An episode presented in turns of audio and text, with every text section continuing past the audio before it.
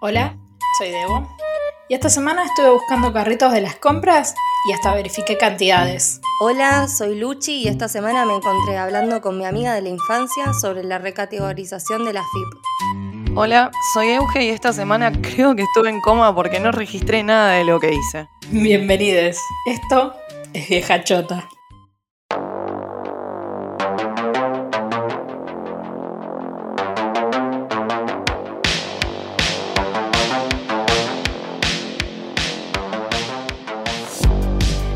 Hoy vamos a estar hablando de algunas costumbres o creencias que de alguna manera han llegado a nosotros a través de nuestros abuelos, de nuestros padres, y algunas de ellas han calado tan profundo que las seguimos repitiendo.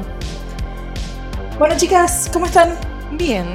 Bien, bien. Más allá de Esto no muy coma. convincente, ¿no? No fue como, no, sí, estoy re bien. Re mega súper bien, ¿eh? Pero pum para arriba. En la cresta de la ola, papá. Sí, Tanta, tanta, tanta energía que doy envidia, dijo Eugenia. perdón. eh, tuve. Yo creo que de hecho eh, fue una semana tan rara y que por eso no me la acuerdo. Me La parece que mi reprimiste. Sí, me, me está protegiendo de. Creo que de los últimos dos meses de mi vida, creo que mi psiquis, al menos de los últimos 20 días, me está protegiendo porque, bueno, es como, no, no, no procesemos, dejemos todo ahí. Es como que ya pasó. Sí, no, pero bueno. Este, es como. ¿Cómo se llama esta serie? Eh, un- una, una. ¿Cómo es? De, de Ay, ¿qué eventos serie? desafortunados. ¿Cómo Una, se llama? una, una serie de eventos serie. desafortunados. Bueno, eso, ese viene siendo mi último mes. Bueno, esa Bueno. es mi vida, así que agradece que es tu último mes. Porque puede ser una vida entera de, de- de- más lástima, ¿cierto?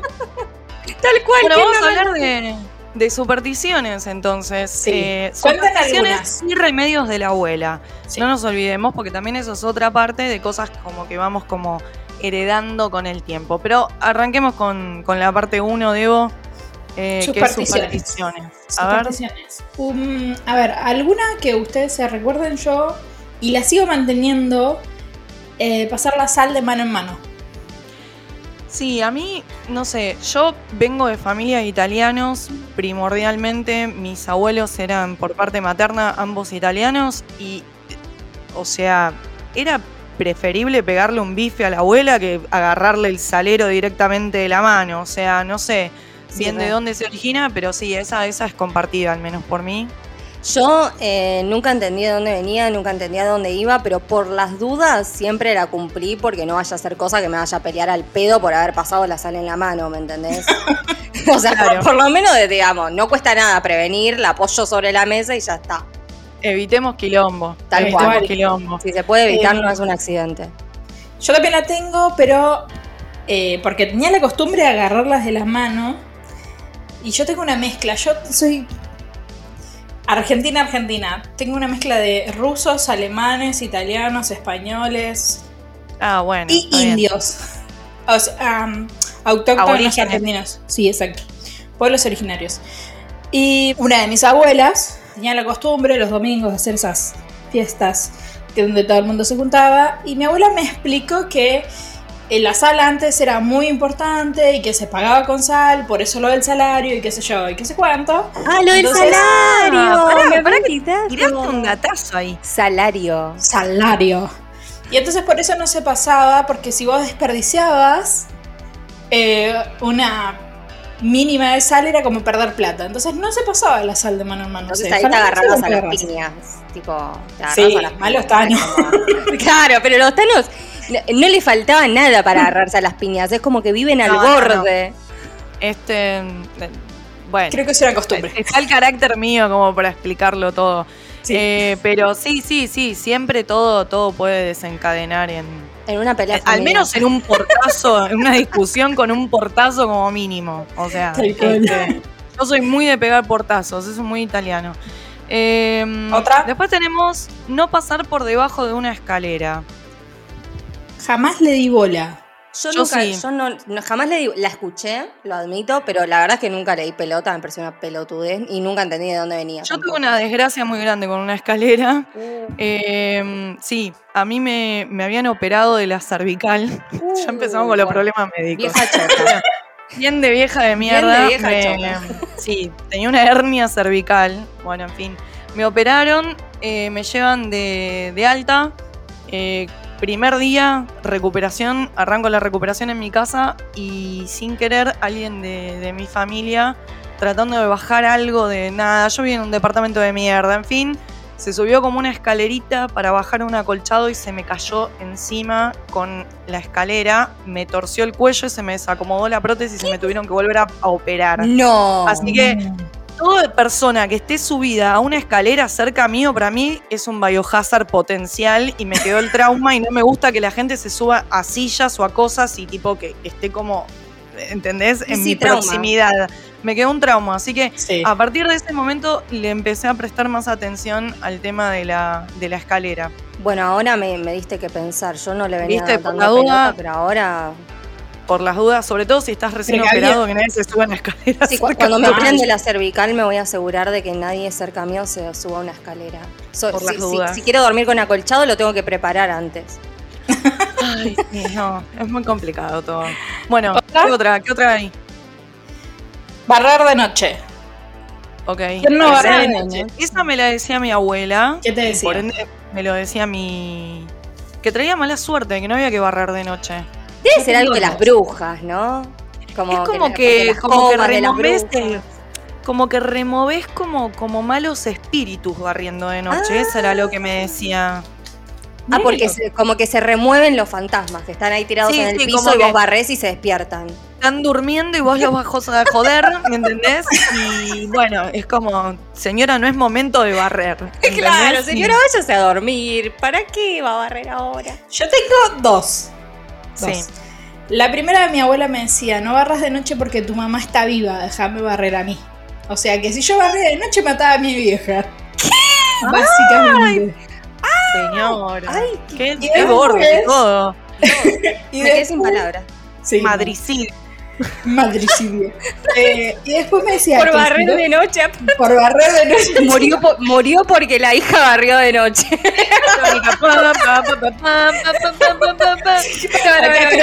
Barre el piso y mata a la madre. Claro, sí, es un montón. boludo. Es una bocha. Y después me decía de que barría a ella de noche porque claramente su mamá estaba muerta, pero se barría de una forma particular. Pero Porque entonces o sea- ¿quién era la que te decía que no. Pero o sea, tu mamá estaba viva, pero su mamá estaba muerta, por lo tanto, de una forma se podía barrer, pero de otra forma matabas a tu madre. Exactamente. Ah, No, entendí era. Shumanji esto, boludo. Era muy complejo. Pero pará, para que te, no te conté todo. O sea, se barrió de una forma particular. Perdón, flashé. Yo me imagino a Débora agarrando la escoba y que se empiezan a escuchar los tambores, boludo. No, no, no, no, espera, yo me imagino a Débora agarrando la escoba y el meme ese de la mujer pensando en tipo algoritmos. Onda, ¿qué carajo tengo que hacer con la escoba? Si barro de 7 a 8, ¿a qué familiar mato? tipo, son las preguntas que hay que hacerse en esta vida antes de barrer. Ay, Dios, qué complejo. Bueno, a ver, Debo, ¿cómo sigue la cosa? Por favor, pues. Perdón, perdón, ¿Cómo? desbarrancamos, No, pero. todavía- mi abuela santa barría de una la forma de. Diego, boludo. Me tiró tipo la de Enzo. ¿Por qué sé, boludo? ¡Arriba al cielo, boluda! ¡Está muerta la pobre vieja! No la vieron. No, no la la ¡No vieron. puede barrer de noche! Es que Debo es la hermana de la Claudia, o sea, es, es un montón. Ay, Dios mío, bueno,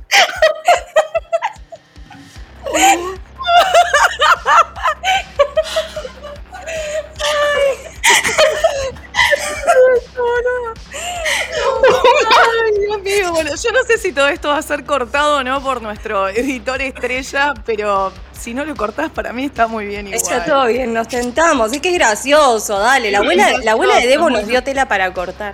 Mal.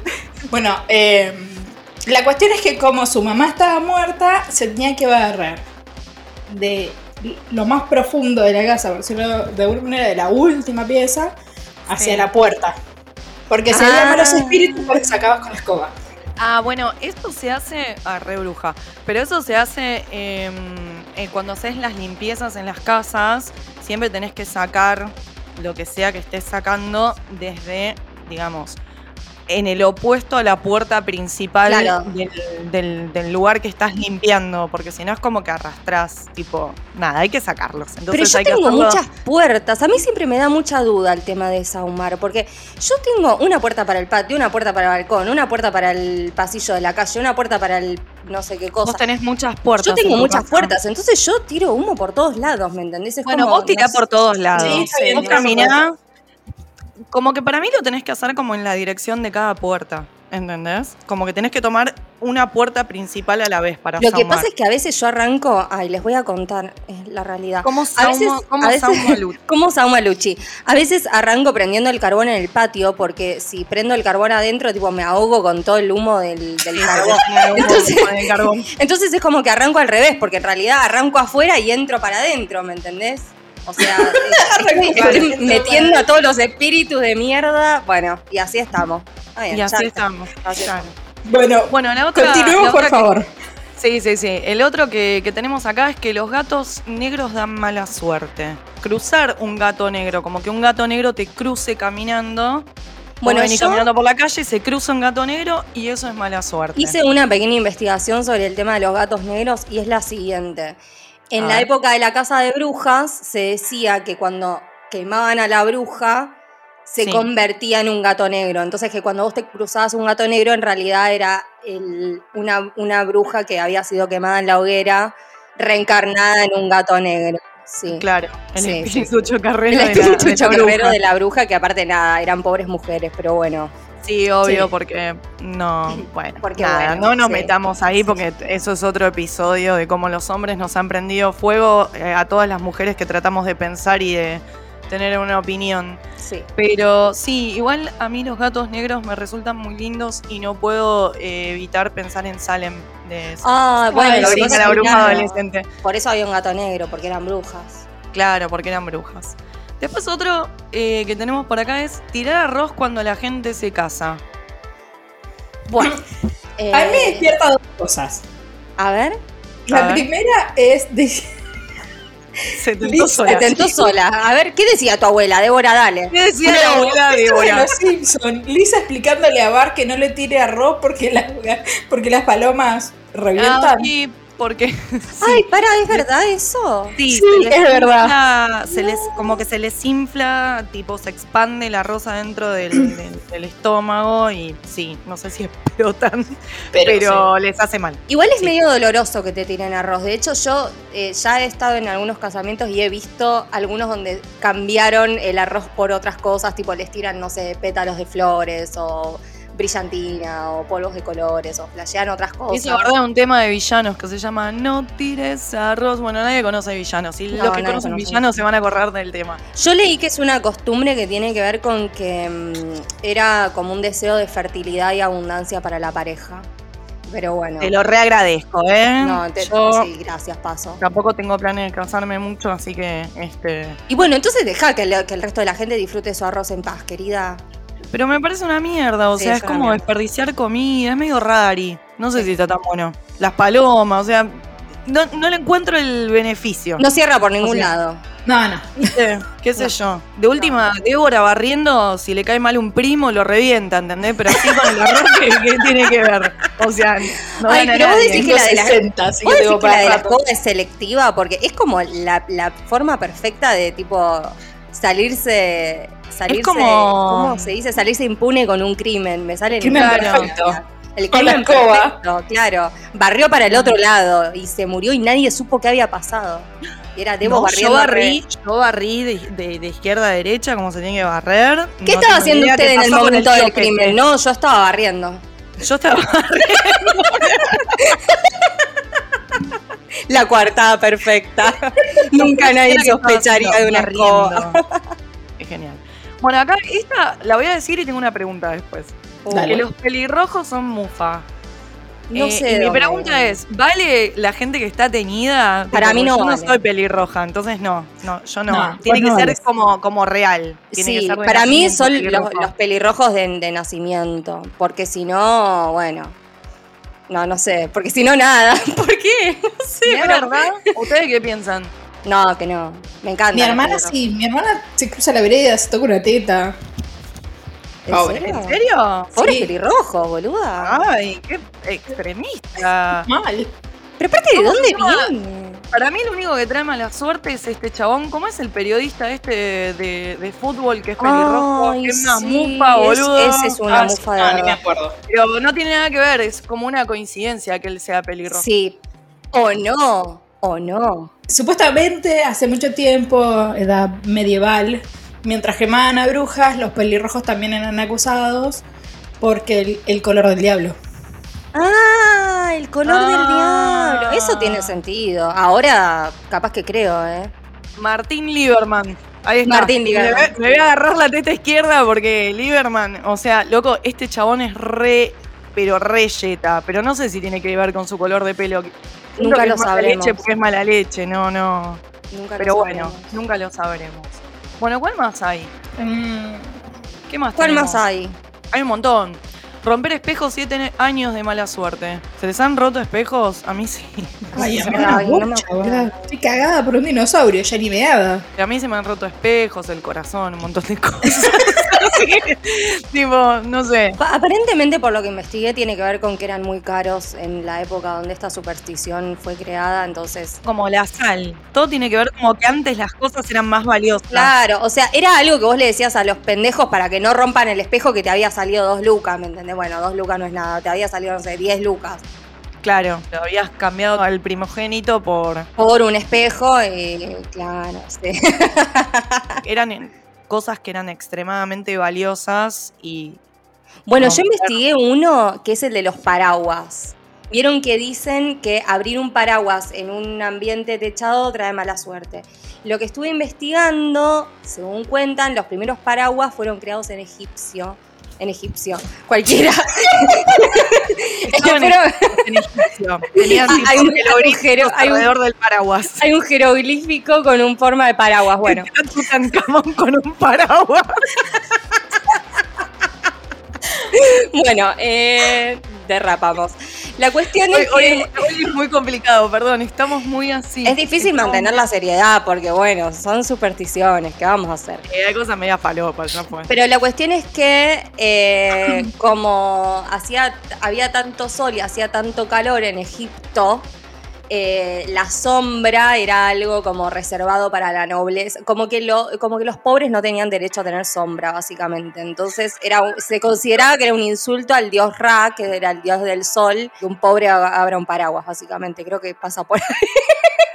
Claro. Era tipo, no, esclavo, voy a sufrir a hacer pirámide. Exacto, era esclavo, vos teneme el paraguas a mí, que soy la diosa o la, no sé, la... Sí, ¿Cómo se sí. llama? ¿Cómo eran las reinas? Ay, se me fue. No, no sé. No, ni idea. Puedo. No puedo en este momento, no puedo.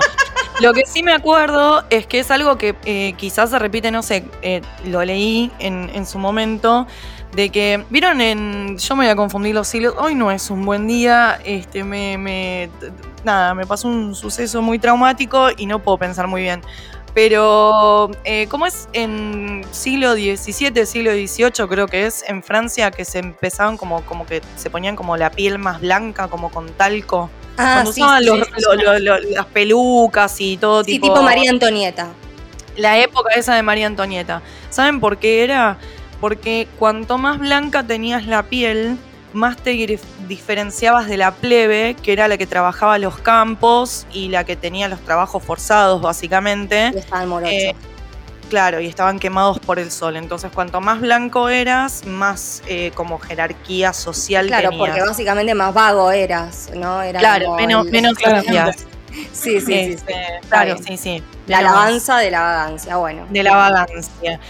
Bueno, después tenemos, si te cae el corcho de la sidra, del champagne o del espumante que estés abriendo a fin de año en la cabeza, te casas. Y mira, para mí, ¿qué querés que te diga? Es parecida a la del ramo de, de la novia. No, no sé Claro. cuánto sentido tiene, pero lo hacemos igual y nos cagamos de risa. Pues la verdad que No en sé, realidad. yo siempre lo esquivo por las dudas. O sea, no solamente para que no me saquen un ojo, sino que prefiero ahorrarme el momento. Mira, yo el corcho te lo esquivo, pero el ramo te lo reaga, te lo peleo a muerte. Yo el, ramo, el ramo y el anillito de la cintita, tipo la cintita, yo siempre estoy esperando que me salga el anillo. Pero bueno, nada, Ay, yo yo casar estoy- y también, así que qué voy a decir. cada vez que voy a un casamiento, que no es mucho, este, siempre es como, bueno, vengan las solteras a tirar. Oh, tirame de esta, boludo, la puta madre. la tenés que parar. Estoy, estoy, estoy escabeando, estoy en otra, me rompé la pelota con la cintita. Te tengo que mandar a vos, Luchi. Tenés Es que mi yo voy, es que, yo- es que oficial. tal cual, tenemos que ir a casamiento juntas. Mientras vos Claro. no querés ir a buscar la cintita, yo voy corriendo y agarro una por vos y una por mí. Entonces tengo doble Todos chance de que me salga el anillo. Claro, todos van a buscar la cintita y yo mientras nos voy a, nos voy a buscar tipo un trago sin hacer cola. ¿Entendés? Dale, dale, trato hecho. El próximo casamiento Alta- vamos juntas. dupla. sos mi plus A one. mí me dejaron afuera. Y bueno, Bueno. Debo, vos no dijiste nada de la cintita, nena. ¿Agarrás cintita o no agarrás cintita? A ver, ¿cómo es la cintita para vos? Te- Una boludez grande como una casa. Yo acompaño a Eugenia. Y bueno, Ahí ¿ves está, por eso no te invitan al Luchi. casamiento, nena. Te tomas todo el escabio. Luchi es el decoy. La mandamos a distraer, ¿entendés? Mientras que nosotras buscamos escabio, que es todo lo que importa en los casamientos. Algún día voy a sacar el anillo. Me dan tipo pollo, pescado, ravioles, no me importa. Mientras que haya escabio estamos bien. El problema es esos casamientos de mierda que no hay escabio Porque hay prácticamente. escabio barato. Eso, eso, Porque hay escabio eso de mierda. ¿Algunas veces le dijeron feliz cumpleaños antes de la fecha? A nosotras o Mala si suerte. nosotras lo dijimos. No recuerdo puntualmente si me pasó alguna vez. Yo siempre evito hacerlo. O sea, reconozco que Sí, no entiendo por qué, pero trato de no hacerlo porque siento como que da mala suerte. Dicen que es mala suerte. Ahora, me encanta. Che, si alguien sabe, a propósito, si alguien tiene data de toda esta falopeada de la que estamos hablando un poco más, eh, cuéntenos. O si son cosas que ustedes también hacen, o si, no sé, capaz la abuela les decía una versión diferente. Eh, o si nada, saben cómo se barre. si saben cómo barrer eh, específicamente. Para mí te tenés que. Yo lo- de esta semana compartí un meme que. de una de esas aspiradoritas chiquitas que pones en el piso robótica que barre sola y que se había escapado a la calle. Me pareció Amo. genial, boludo. La Es como la rebelión de las máquinas ha comenzado. escuché la música de Terminator en Sí, la sí, calle. sí, sí. Lo dije, lo dije. Acá sí, Tipo, nuestro editor. Skynet empieza por las aspiradoras. Bueno, este. mm, Esta Debo, la dijo Debo. Esta, a ver, no se pueden dejar las tijeras sobre la cama. Ay, mi abuela. Ay, ra- ay, no la abuela corras de- con la tijeras, la, escuché. La, de quiero a no la abuela corras con de. la tijera. No, pero no corres con la tijera porque te caes con una tijera mirando para arriba y te la clavas en el ojo. Claro. En el ojo, en el en la garganta. ¿Por qué en el ojo? no, en el ojo, claramente, chicas, en el ojo. No tiene que ser lo más gore posible en el ojo. Tenía que ser. Pero ¿por qué no arriba de la cama? ¿Por qué no se dejan arriba de la cama? ¿Qué trae? ¿Mal sexo? ¿Qué? qué? Porque no te cansás. Cortás la pareja. Te corta la menstruación. Te corta la Se te pareja. corta, se te corta. Se corta te, se todo. te corta. No te se laves corta la cabeza porque se te corta también. Sí. Se te corta lo que haya para cortar, básicamente. Lo que haya para cortar, si vos dejas una, una tijera en la cama, se corta. Se corta. Se corta. No sé, yo he hecho tijeras en alguna cama. no se cortó nada, ¿eh? La pasamos muy bien. Bueno, eh, barrer los pies a una soltera.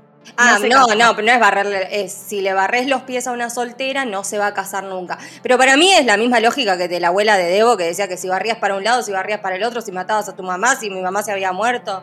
Es Ahora, como- ¿se dieron cuenta cuántas de todas estas supersticiones tienen que ver con el hecho de casarse o no y que la mayoría aplica a algo femenino? Es que sí, Sí. son todas de mujeres, claro. Qué Claramente. horror igual, tipo. Yo haciendo, tipo, yo barriéndome los pies sola, sentándome con la tijera en la cama, cualquier Yo cosa. se lo todo- hacía a propósito a mi, no vie- a mi abuela, se lo hacía a propósito. Me barría los pies y la miraba. Ay, se lo hacía a propósito. Y bueno, era la Sí, venganza de decía, Me cagaba de la risa. Este, este yo debo decir que el próximo yo peco de que a veces flasheo que es re verdad, pero porque nada, energía. sí. Energía. Cuando tenés la oreja caliente o roja, que dicen que están hablando de vos. Sí, yo también recreo. Re sí. Yo Y, cu- re creo pará, que me y cuando tenés las dos, ah, Ah, la, la, ahí, pero estás. No, pero igual yo siempre lo, lo flashé como algo bueno, como que están hablando de vos, no como que te están sacando el cuero. A mí siempre me dijeron, depende de la oreja, es- te están, Ah. claro, te están cuereando mal o te están cuereando bien. Es como la de las manos de cuando te pica, no sé cuál es cuál nunca, este, pero cuando te pica la palma de una mano o la otra es que te va a venir plata o que vas Te a van a perder sacar plata. Y pero estaría Claro. bueno saber qué, qué mano es ¿Cuál es cuál, cuál? ¿no? Porque si no es como que el cuerpo te está diciendo algo muy importante y vos te la estás perdiendo. Igual el, el- el de las manos me chupó un huevo. Sinceramente, la verdad que nunca leí. ah, pero las orejas Sí. oh, son. Pero las orejas- Palabra santa. Yo siento que es más científico lo de la oreja. Es más vibracional. científico. Tipo, Muy me científico. Estás hija de puta, la oreja me va a avisar, ¿entendés? O sea, me va a avisar, me va a avisar. Yo voy a Bueno, yo tengo, tengo mal. una que no sé si es una superstición, pero me sucedió la siguiente situación esta semana. Eh, A ver. Puse una tele en el cuarto de mi hijo. Y entonces en un momento me encuentro con que está paradito a dos milímetros de la tele mirándola. Y yo pensé, cuando yo era chica, mis papás me decían que si yo miraba la tele muy de cerca me iba a quedar ciega. Todos nos Y eso. Yo entonces empecé a flashear, primero, ¿se lo tendría que decir a mi hijo? Segundo, ¿se estará dañando la vista viendo la tele tan de cerca? Tercero, ¿habrá sido un problema de las teles de tubo?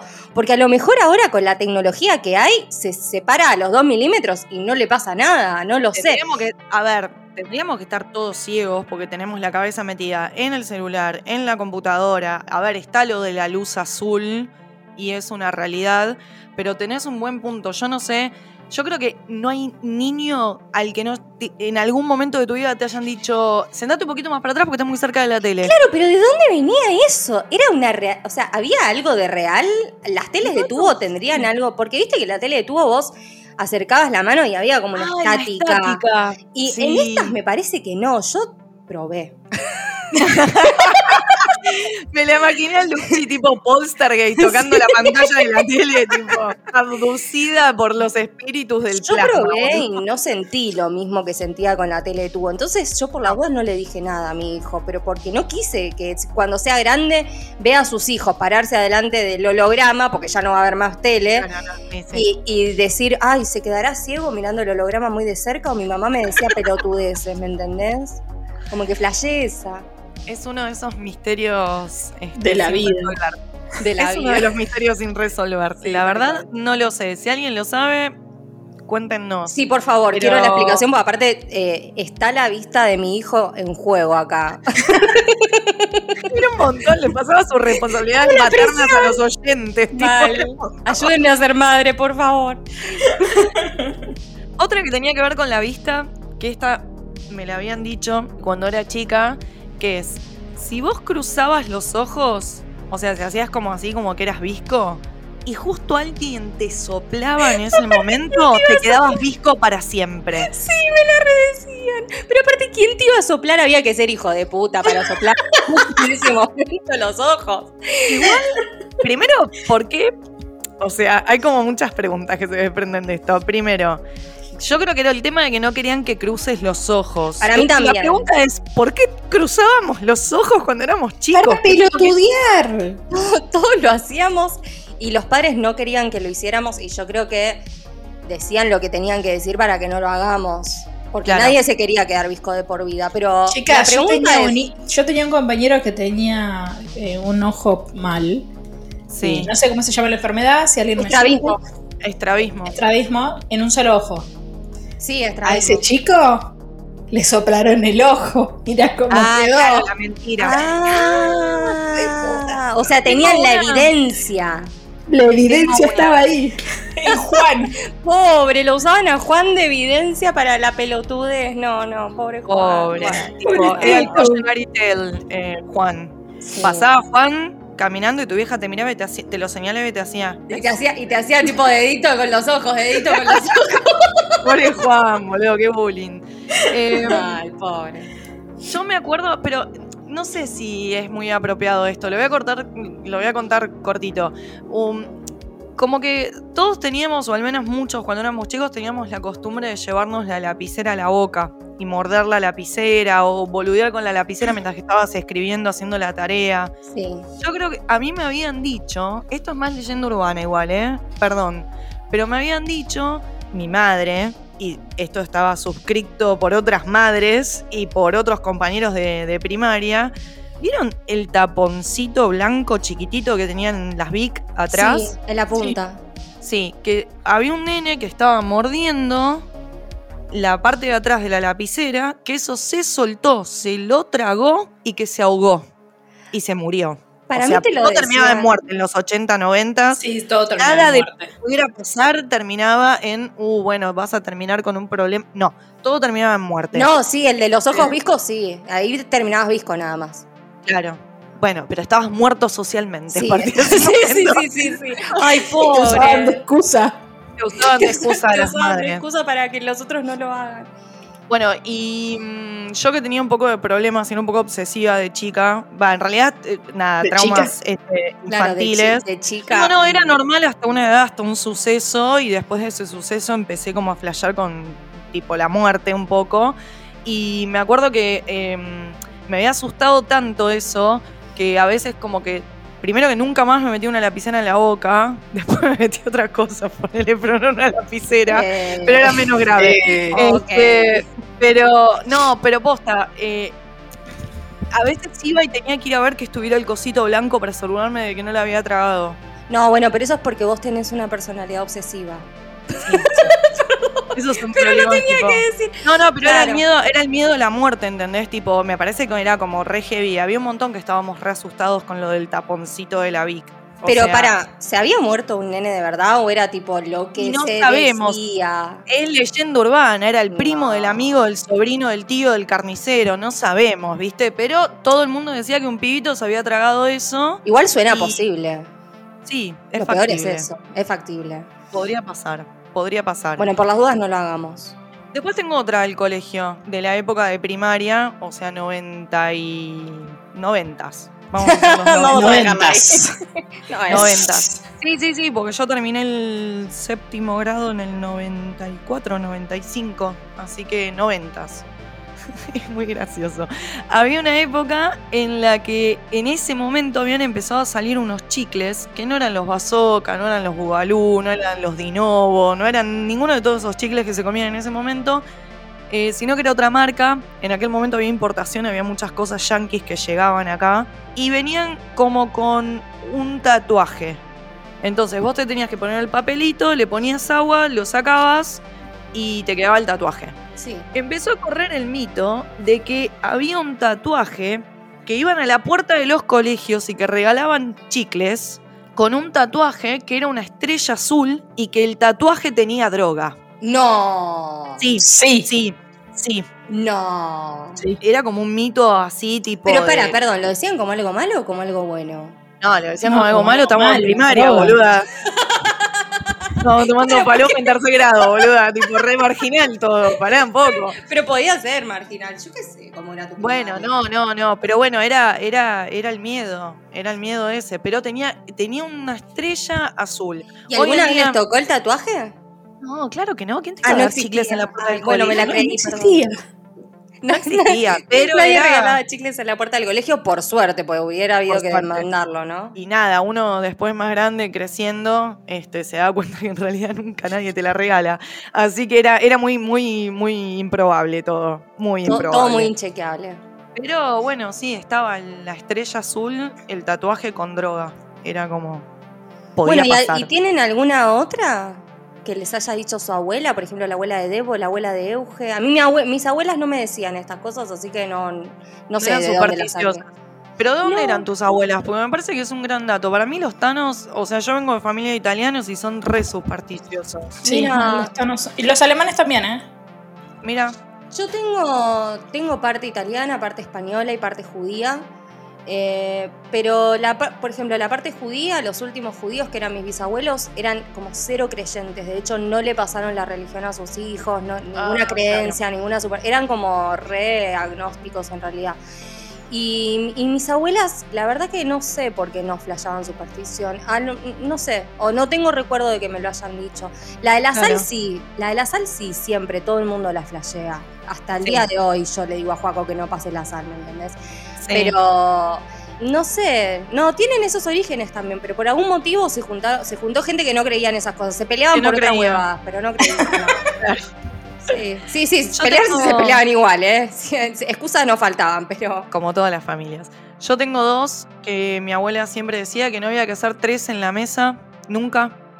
Porque bueno, Thanos, nos juntábamos todos domingo a comer las patas de la abuela que se levantaba a las 6 de la mañana, empezaba a amasar y todo. Y no, no teníamos que ser 13, nunca. Bueno, en la Pero hay algo con el número 13, ¿viste? No es como el único Sí. lugar donde aparece lo del 13. Hay ascensores que no lo tienen. Martes hay- 13. Sí, sí, sí, sí. Es, es un no número que.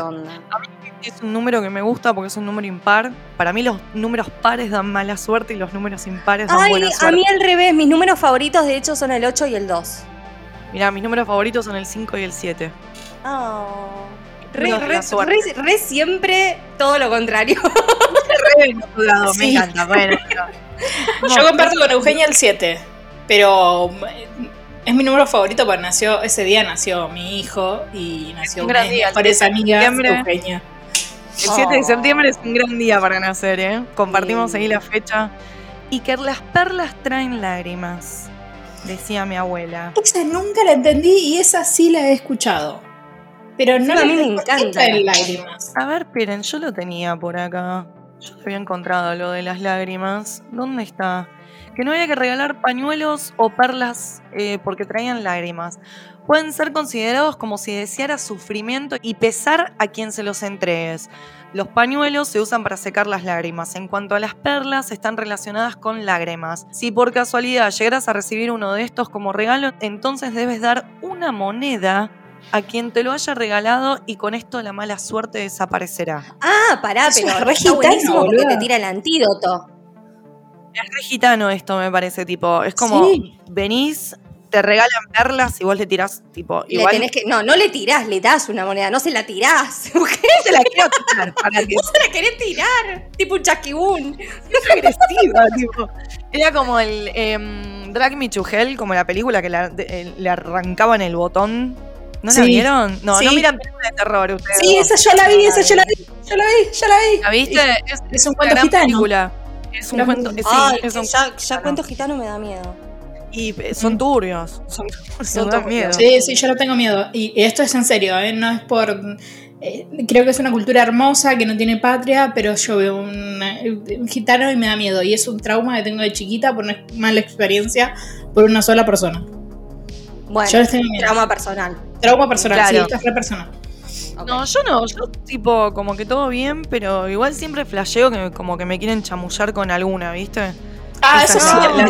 Igual a mí me dan miedo los cuentos gitanos, los cuentos no gitanos, los cuentos de ¿Vos no te miedo los cuentos de la cripta, los cuentos de la no cripta. Por la duda yo tengo un montón de miedo, no sé. Cuentos de la cripta. Entonces, qué bueno, qué bueno hablar, qué bueno. Bueno, dejémoslo para, para Sí, algún otro para episodio porque... Bueno, ¿qué gente- más? Después yo. estás vos acá, digo, yo también tengo un poco acá, pero arranca vos. Yo, mi familia y mi abuela, la de la escoba, es de campo. Y creo que todas esas costumbres las trajo de allá.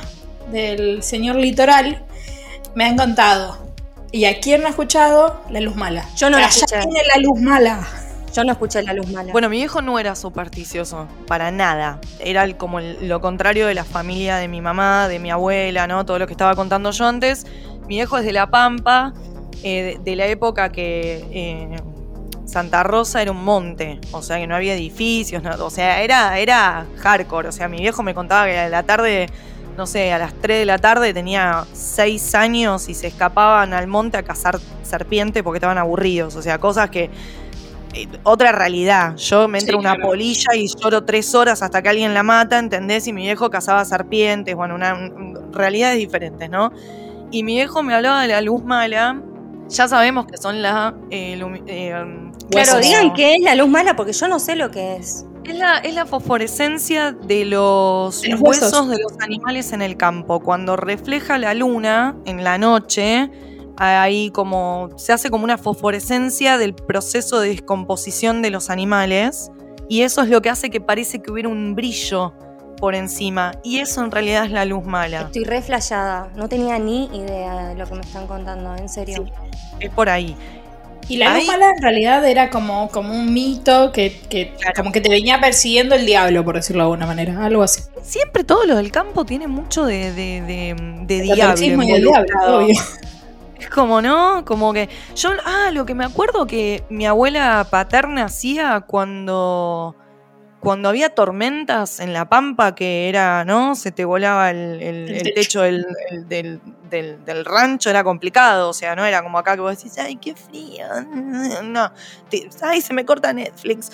No, o sea, ahí estamos hablando que si llovía heavy, se te caía la casa, hermano. Entonces, mi abuela salía y hacía cruces de sal gruesa en el piso, en la tierra, y clavaba un cuchillo de plata Ah, para cortar la tormenta. Soy gitana. Sí. Tipo, mi, mi- mi viejo me contaba que una superstición del campo era eh, con, con respecto a las tormentas, mi abuela hacía eso, hacía cruces de sal gruesa. ¿Y funcionaba? Mira, creo que nunca se les voló el techo. No sé si mi abuela tenía poderes tipo tormenta o, o, bueno, daba la coincidencia que en algún momento tenía que parar, ¿no? Wow. Pero, pero bueno, la gente del campo hacía eso. Wow. Y después justificaba muchas cosas con mitos, como por ejemplo Claro. el del pomberito. ¿Nos podés contar de vos? Porque yo ese no lo... ¿Qué onda el pomberito? Para mí es Bueno, como esto una tiene que ver con duendes. En, particular, ¿no? Porque siento como que tipo todo lo que es el norte nuestro es más duende la movida. En La Pampa no había Claro. tanto duende. No. Como que los duendes no eran autóctonos del- del- de, de la Pampa, De la parte de la eran como más del, del norte nuestro, de Salta, de Jujuy, ahí hay más duende. Ay, no Eh. sé. Pero porque para mí en la Patagonia también hay duende, ¿eh? Ah, es verdad, en la Patagonia también hay duende. Para mí- Para mí lo que pasa es que la Pampa es más llanura. No sé si hay tanto árbol, tanto bosque. Para mí el duende es, de, es de lugares donde hay como mucha vegetación. Mucho bosque. Igual Ahí hay mucha vegetación Igual porque hay monte, ¿eh? Es re ignorante lo que estoy diciendo, o sea, no tengo ni idea. Pero sé que en la Patagonia también hay duendes. Pero vos para... eh, No, no es ignorante. En tu corazón vos sentís que los duendes necesitan vegetación para vivir. Para mí está perfecto. No, Por- lo que digo es que en la Pampa seguramente también haya vegetación. Por eso digo que es ignorante, porque no tengo Pero ni es como idea más de planicie. Yo sé lo que quisiste decir. Como que vos pensás en la Exacto. pampa y, y te imaginás tipo un llanura. llanura y, y vacas ahí Y de- comiendo tipo la, la bola girando, ¿me entendés? Claro, o sea, sí, sí, sí. Más, sí. Re que no. No por eso, re que no, por eso digo que es re ignorante, pero bueno, en la pampa está los Patagonia, muluchi. como que en la,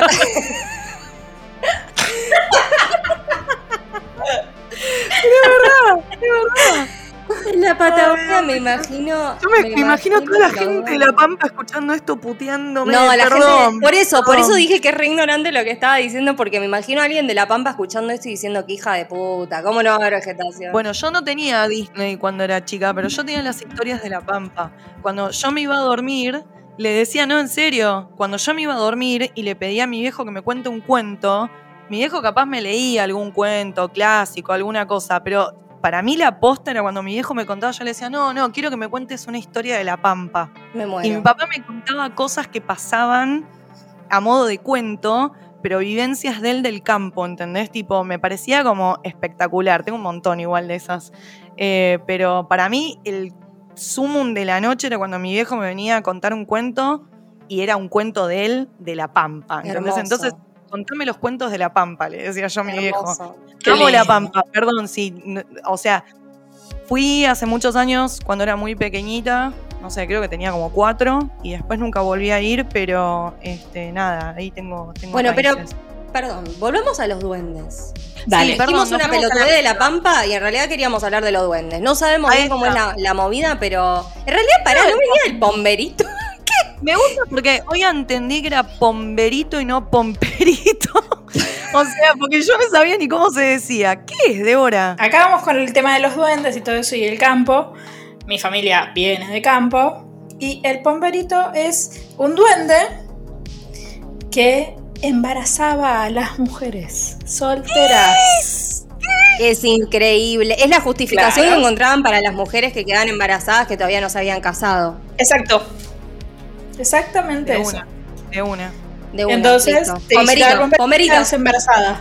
¿Y fue quién fue? El pomberito. Fue el pomberito. Así de simple. como el Espíritu Santo del campo. Eh, Pero era un duende. Más perverso, calculo que yo, pero sí, eso mismo. Sí. Y así hay un montón de historias de duendes que hacen diferentes cosas, obvio. Pero como que el, el que más ha trascendido es este, y que- claro, es una justificación para las mujeres solteras. Que no han llegado vírgenes al casamiento. ¿Por qué? Por el pomberito. Por el pomberito. Bueno, muy bueno el pomberito, ¿eh? O sea, Era como una la cantidad de, de- pibes que habrá Era un tenido. salvador en realidad. Era un seductor el pomberito, en realidad. Era, un salvador era un en realidad, porque era la excusa que, que- o sea, decías pomberito y listo, ya está, no te, no, no te quemaban en la hoguera. Fue el pomberito. Claro. Ya está, bueno. Tal cual. Ya está, no, no- se pregunta más nada, ¿me entendés? Vos decís pomberito y ya está, no preguntes, no quieras saber, no andemos en detalle. Fue el Yo pomberito. tengo, yo tengo una que en realidad eh, yo creo que llegó hasta acá, y, pero esto eh, yo siento que es de todo Latinoamérica esta, que es la llorona. Resumido, es una mujer a la que se le murieron los hijos, entonces. Eh, vestida de blanco, como que va penando por, por el campo, por las rutas, se dice que se la ve mucho en la ruta de noche. Claro, cuando vas con el este, camión. Claro, cuando vas con el camión re normal. este, mm, y mm, perdió a los hijos y va llorando y preguntando por sus hijos. Ahora, no sabemos muy bien, no sabemos muy bien qué es lo que te pasa cuando te la cruzas. Este, salvo que bueno, no sé, decimos, uh, qué bajón, señora, bueno, los A perdió. mí me daba mucho, ¿qué miedo. Yo, yo- a mí me habían dicho que estaba vestida de negro, pero bueno, era la misma variante de la misma historia igual. Ah, Eh, mira, a mí, a mí de blanco. Bueno, A de pero blanco. es muy, muy, muy poco. Igual yo sé cuál es la historia. Yo conozco la historia. Es una mujer que por amor mata a los hijos, supuestamente. Ay, no, ay, debo basta, basta, chicas, me da miedo. No, no, no. Loca, hija de puta. No, No. no, no. O sea que no pierde a los tema. hijos, no es que los hijos se le mueren porque no tuvo un accidente, los había matado ella misma. Exacto.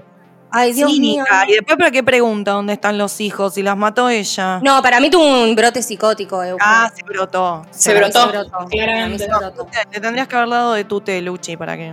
Sí, sí. de Luchi. Si yo le hacía un tecito se le pasaba, pero bueno, no, no, no tuve el gusto. No tuviste. No tuve el gusto. No tuve el gusto Bueno. de invitarla a mi casa. Bueno, chicos, ahora vamos a pasar, ya que hablamos tanto de mi abuela, vamos a pasar a los remedios de la abuela. ¿Qué es los remedios de la daba- abuela? ¿Qué remedios le daba o qué, qué tipo de cosas hacían las abuelas que, no sé, que, no, por ejemplo, mi abuela cuando yo me sentía mal del estómago me tiraba el cuerito porque supuestamente me aflojaba y yo podía estar mejor. Me Bueno, vos sabés- Sabés que la, la del cuerito me la hicieron de grande, recién porque mis abuelas no tiraban el cuerito, no creían en eso tampoco. Pero estuve haciendo una investigación sobre la tirada de cuerito que dice lo siguiente, se los voy a leer muy breve. Los pellizcos en la piel de la espalda a los costados de la columna vertebral estimulan una formación de nervios llamada plexo celíaco que acelera el movimiento estomacal y expulsa el bolo alimenticio pegado al estómago. O sea que es verdad lo de la tirada del cuerito, tipo estimula unos nervios. Pará, pará, porque yo tengo algo que contar acá. A ver. Tengo algo que contar. Mi abuela no tiraba el cuerito, sino mi abuela te tiraba, te, te sacaba el empacho, ¿no? Que el empacho era como un concepto general. Podía ser que comiste mucho de algo, algo te cayó mal, te intoxicaste, todo Estabas empa- empachado. antes. Entonces te lo tiraba con la, como con la, con la con la cinta.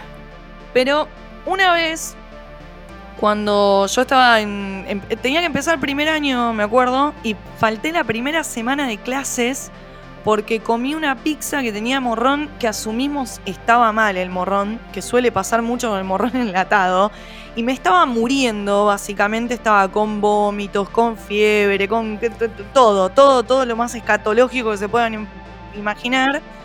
Y venían los médicos y me daban esto y me daban lo otro, y, y no sé, que tome Gatorade, que to- Y vino una vecina, a la semana mi viejo ya desesperado que decía, esta piba se me muere acá. Vino una vecina y le dijo, ¿querés que le tire el cuerito? Y vino mi viejo y me lo dijo, y yo dije, mira, me siento tan para el orto que me hagan lo que quieran, pero que Ah, si se que me va a que pasar, que me hagan lo que quieran. ¿Viste cuando ya estás entregado, tipo, Sí. ya está, o sea, no me puedo sentir peor?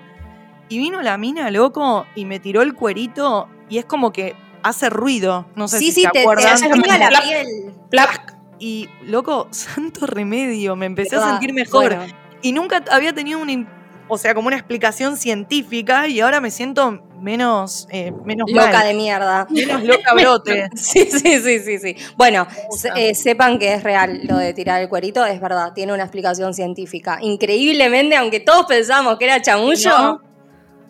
Mira, pero yo lo viví como en carne propia, nunca me, me había pasado y realmente la mina, o sea, a mi, a mi visión era como tipo, es la Santa Correa, esta mujer me curó, boluda, ¿entendés? O sea, ¿qué onda? Bueno, otra que es cierta y que no la van a poder creer es esa que decían que para el dolor de muela hay que comer clavo de olor. Es verdad. ¿Por qué? Porque el clavo de olor contiene como un aceite que se llama eugenol, que de hecho... sí, sí, sí, sí, sí, sí, se llama eugenol. Amo. Y, mm, ¿Y qué hace? eh, es tipo antiinflamatorio, antibacterial, todo. Y de hecho, el clavo de olor está en muchos de los productos odontológicos y es lo que le da el olor a dentista al consultorio del dentista. Me está jodiendo. No, es posta. Me ¿No es está increíble? jodiendo. O sea, si yo agarro un clavo de olor, tipo, tengo olor a, a- a consultorio odontológico. Vas a- vas a- ahora que sabes esto, olete un clavo de olor y vas a flashear dentista. Tiene, tipo, ¿viste la pastita esa que te ponían en, el- los arreglos y eso? Sí, sí, sí, la amalgama. Bueno, esa, sí, todo tipo, todo contenía clavo de olor porque posta tiene como un montón de propiedades, eh, a- nada, analgésicas, anestésicas, todo, todo. No puedo toda la falopa. No puedo creerlo. No Sí, puedo posta, creerlo. Me increíble. parece espectacular esto. Me parece es increíble. espectacular. Bueno, y después, pará. Otra que tampoco te la vas a poder creer es, eh, ¿viste eso que decían de el caldo de pollo para curar el resfrío? Que lo decían las abuelas. Que si tomabas un caldo de pollo se te curaba la gripe. Sí, sí, y que se ve mucho todavía también, y que esto me parece que no es algo latino, porque se ve mucho en las películas yankees, tipo, Sí, tipo "Ay, Chicken venga Soup". la chi-". Sí, sí, es como. Sí. sí. Bueno, a ver. Hay varios componentes de la sopa que ayudan Sí. a la gripe, por ejemplo, el hecho de que tengas vapor, el hecho de que estés tomando algo caliente, pero resulta que tiene un componente que hace que lo- las células que combaten el- la gripe, que son las que te generan la inflamación, el dolor y todo, no se acumulen. Entonces es verdad que el caldo de pollo te alivia los síntomas de la gripe. Es verdad. Pero, pero entonces puede ser caldo de cualquier otra cosa, mientras que sea caldo. Mm, ¿O es algo No, no, no, no. O sea, el caldo de cualquier cosa te va a dar lo del vapor y te va a mantener hidratada. Pero Sí. el caldo de pollo específicamente contiene algo, un químico, que hace que esas células en particular no se acumulen y no te generen todos esos síntomas. Qué loco. ¿Viste? Increíble. Increíble. Puedo creerlo. Otra más, Luchi, dale. A ver, pará, estoy pensando. Bueno, después hay algunas que no son verdad. Voy a ¿Cómo contar las que no son verdad. Por ejemplo, la de ponerte un anillo de oro sobre un orzuelo. No. ¿Vieron que dicen Ah, eso? no. Porque en realidad te dicen que tenés que agarrar el anillo y lo tenés que frotar. Claro, exacto. Y después Para calentarlo. Pero en realidad es que te estás poniendo, o sea. En si realidad es que te estás poniendo calor, tal cual. No, no hace falta que sea un anillo de oro. Y te Para haces nada. una compresa con calor, eventual. Es como cuando. Sí, de hecho- si tenés un grano, o sea, Es- y es te que es pones calor, grano. como Es que. Es que es como un grano. claro. en verdad. Ay, en el ojo, ay, qué Y impresión. bueno, Beba, pero pasa. ¿Qué vamos a hacer? Pasa Sí, en todo el cuerpo. Me ha pasado. Bueno, nada, la cuestión es que no hace falta que sea un anillo de oro, ni tampoco una bolsa de té, porque hay gente que flashea bolsa de té, sino No, ¿sabes de simplemente que sea algo caliente. Pero pará, ¿sabes de dónde viene lo del té? Y ¿De eso dónde? es verdad y sirve para cuando tenés ju- conjuntivitis, por ejemplo. La Ah, manzanilla, Bueno, no sí. cualquier té, sino el té de manzanilla. La manzanilla tiene propiedades que ayudan como con la congestión y la inflamación que te genera la... No es que te va a sacar la conjuntivitis, pero te va a mejorar los síntomas de la conjuntivitis mientras que te pones la gota correspondiente. Claro, ¿A- a mientras tomás los remedios que están hechos por científicos en un laboratorio, ¿no? Sí, dejémonos de joder, tampoco el hipismo extremo. O sea, ponete la gota, te podés poner manzanilla para que te ayude, pero te tenés que poner la gota con antibiótico. Para algo Sí, están los cual, antibióticos. Tal cual, exactamente. Bueno, después otra que eh, digamos que no es verdad es el tema de tomar leche cuando tenés acidez. ¿Sabés que yo tenía acidez crónica antes de mi etapa vegana y nunca me ayudó? Todo el mundo siempre te dice, "Co- tom- comete un yogur, eh, Toma toma leche, tal porque cual. a mí Es tampoco me algo Es que peor. se dice. Claro, como que el lácteo tendría que con sus propiedades anular el ácido del estómago. Bueno, en realidad lo que sucede es que en un principio te lo calma, Pero después un montón de componentes que tiene la leche, que tienen los lácteos, te generan mucho más líquido estomacal que después se convierte en ácido y te da tipo un efecto rebote de la concha de la lora que terminás con una acidez muchísimo peor. Entonces, nada, no hay que tomar leche. Para mí siempre me funcionó más el agua con hielo, la verdad. Pero, o bueno, remedios. Yo hacía algo y después me explicaron por qué no tenía que hacerlo y casi más me hago una úlcera. Yo me había dado cuenta que si agarraba un vaso de gaseosa, tipo, no sé, Coca, Pepsi, y le tiraba mucho limón y me tomaba eso, se me iba la acidez. Ah, me parece una banda. Eh, el tema es que era como que un ácido alcalino contra el ácido del, del estómago hacía que se neutralice. No era muy sano, pero era, por lo menos no tenías ese efecto rebote, ¿me entendés? O por ejemplo tomar limón cuando tenés acidez. No, Claro. No, no. no, no. Pero eh, lo neutraliza. Lo Sí, pero te cambia el pH del cuerpo. Claro, bueno, sí, se te va. Después tiene como Pues su- arreglate. Después manejate con la Después úlcera manejate, tal a cual. largo tiempo que se te va a hacer. Pero, tipo, es que es como química, ¿entendés? O sea. Sí, es química básica. Claro. Sí, sí, sí. Bueno, sí. después eh, hay otro, otro mito que dice que eh, comer zanahoria mejora la visión. Sí. Eh, en ¿Cuánta realidad, zanahoria que comer? lo, lo que leí es que a menos que, tenga, a menos que tengas déficit de vitamina A por algún motivo extraño, no es verdad, pero lo que sí es verdad, y esto se los voy a contar de primera mano porque me pasó a mí, yo tuve una época que tenía mucha ansiedad. Entonces lo que hacía era me comía tipo un kilo de zanahoria por día, porque yo me como la zanahoria tipo el conejo Bugs Bunny, o sea, la pelo y me la como así de una. Claro. Entonces, en un momento de mi vida tenía mucha ansiedad y me la pasaba comiendo zanahoria, zanahoria, zanahoria. Bueno, lo que me pasa es que me puse naranja, pero me puse naranja posta. O sea, Porque Sí. tiene un efecto en la melamina. Ay, me- ¿cómo es? Melanina. melan- melanina. La melanina. De hecho, decían Sí. que era bueno para tomar sol y agarrar color también. Bueno, pero es que te agarrás color naranja. Igual yo yo te acompaño, me pasó lo mismo. Exactamente lo mismo que a vos. Nada igual más yo que mi abuela me la daba. Mi abuela, abuela me daba zanahoria a morir. Me, me daba zanahoria a morir porque claramente yo uso lentes. Desde que me. Ah, te lo daba por lo de la vista. Me daba zanahoria, zanahoria, zanahoria, zanahoria, Claro. zanahoria. Quedé naranja. Claro, quedas naranja, es que es verdad. A mí yo tenía las manos naranjas, me miraban las manos y estaban naranjas, era una locura y bueno, dejé de comer tanta zanahoria, ¿no? Las zanahorias aumentan esta sustancia gracias a la betacarotenos, betacarotenos que contienen. Es un alimento clásico para lograr este objetivo. Esto se debe a su contenido en betacarotenos que participan en la estimulación de la creación de melamina, melanina en el organismo. Bueno. Melamina es otra cosa, es lo que pones en el techo. Melamina. Este, se me mezcló todo. es, es el mueble de madera barato. Ese es el mueble y lo, lo- claro, el, el- el que no hay que comprar porque después lo, lo limpias, te cae una gota de agua y se te hace pija el mueble. Eh, claro, sí, sí, es algo como. como Bueno, nada, entonces la cuestión es que piel sí, ojos no, y además quedas naranja. Es como, esa es toda la verdad de la zanahoria. Sí. Trump, o sea, Trump comía banda de zanahoria. Trump comía banda de zanahoria, sin duda, sí, sí, sí, un señor Claro. muy ansioso. Que, Muy que- ansioso, muy ansioso. Muy ansioso. Mucha Sí. zanahoria, mucha zanahoria. Y hablando de ojos y el mal de ojo, ¿quién, quién cura el ojeo? El mal de ojo. Yo conozco gente que lo cura. Mi abuela lo curaba, mi mamá lo curaba y me enteré que es algo que solamente se cuenta y que se pasa entre mujeres y que solo te pueden contar el misterio de cómo se saca y la, y oración o lo que fuere que Pindonga diga mientras que están sacando el mal de ojo en Navidad. Sí, es No se puede es sí, es una cierto, fecha en cualquier momento. específica. Y Es más, creo que es Navidad y Pascuas o una cosa así, como que hay Sí. dos. Al toque, muerte, resurrección, No sé, no nacimiento, sé, pero tiene que sí, ser en algún sí, momento y es de una la- oración, ¿eh? un hito, un hito en la, en la vida de, de, de, de Jebús. Jesús. A ver, En el momento es, que te es- es una de las supersticiones que suena más flashera de todas y realmente es una de las que más he comprobado en carne propia en la vida. O sea, me curan Sí. el ojeo y se me va, guacho.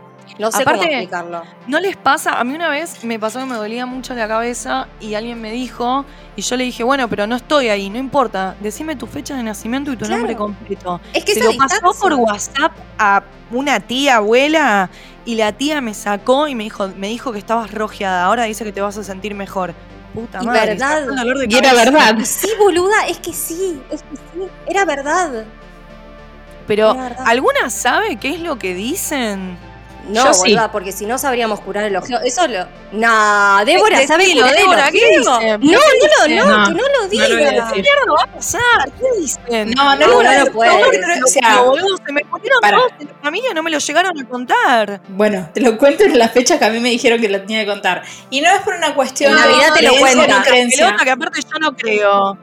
Pero no, pero es un bueno, respeto pero hacia mi abuela. Del aire. No, es un No, está a bien, abuela, a mí, que me yo lo, te que digo me lo contó que y me lo confió y nada, fue algo que ella me pasó a mí. A mí, me da, a mí me da miedo la abuela de Debo. ¿No? Yo le, yo le haría caso. ¿Qué? Para. Indignada, te rezan. Re No, después te de esta se me aparecen sueños, boluda. No, no tira. Yo le tengo mucho miedo a la abuela de Debo. Yo le haría caso, eh. Me parece Bueno, que es una señora que sabía cosas. Para mí la, la- no. abuela de Debo te arranca el botón si me dice cómo.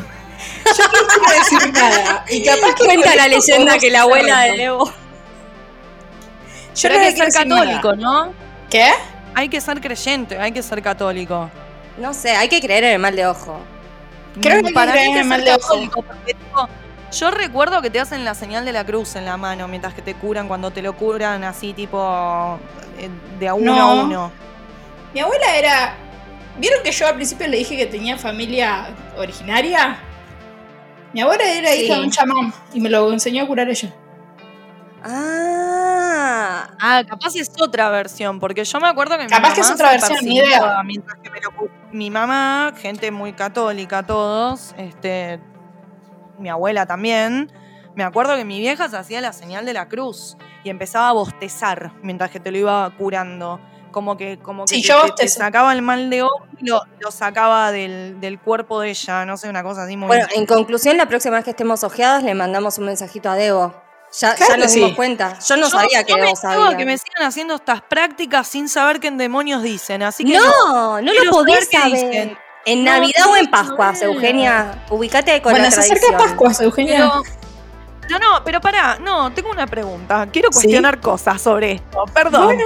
Pero si, si no tiene nada que ver con lo religioso, la forma que vos sabés, ¿por qué no me lo podés decir ahora y me lo tenés que decir en una fecha que es católica? no, es una fecha católica. Decímelo. Son fechas católicas, la Pascua es católica y el, y el Navidad es católico. Para mí no te lo quiere decir en un podcast. Yo creo que tenemos que terminar este episodio para que Debo le pase a Euge la, la fórmula del mal de Por ojo.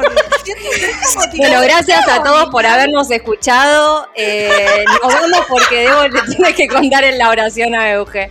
Los queremos mucho, cuídense. Chao. Besos. Chao. Si nos querés seguir en redes, estamos en Instagram y en Twitter como arroba viejachotapod.